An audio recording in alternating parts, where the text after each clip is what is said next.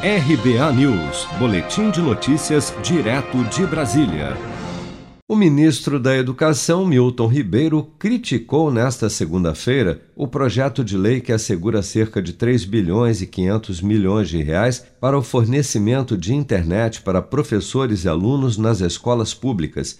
Em entrevista à Rádio Bandeirantes, o ministro destacou que o governo federal vetou o projeto de lei em março porque há outras necessidades mais urgentes nas escolas públicas, como, por exemplo, saneamento básico. Vamos ouvir. Nós temos um outro projeto que caminha no Congresso, um projeto que trata do mesmo tema, do mesmo assunto, só que é uma lei muito melhor elaborada.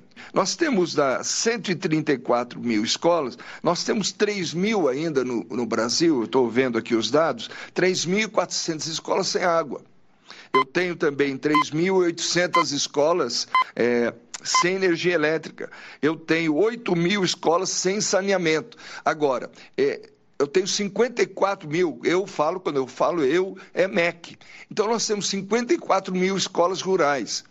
Você sai aqui da região da grande cidade, a internet nem funciona mais.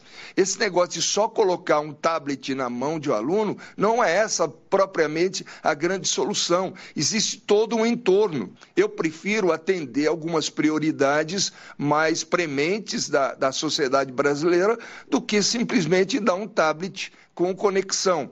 Em março de 2021, o presidente Jair Bolsonaro vetou integralmente o projeto de lei 3477 de 2020, que pretendia garantir internet grátis a alunos e professores da rede básica de educação, sob o argumento de que o projeto não apresentava a estimativa do respectivo impacto financeiro no orçamento da União. Mas o veto do presidente foi derrubado pelo Congresso em junho e o projeto está em fase de promulgação para ser transformado em lei.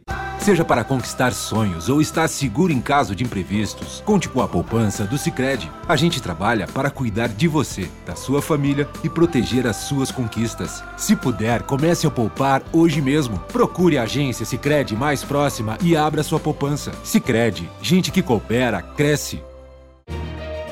Com produção de Bárbara Couto, de Brasília, Flávio Carpes.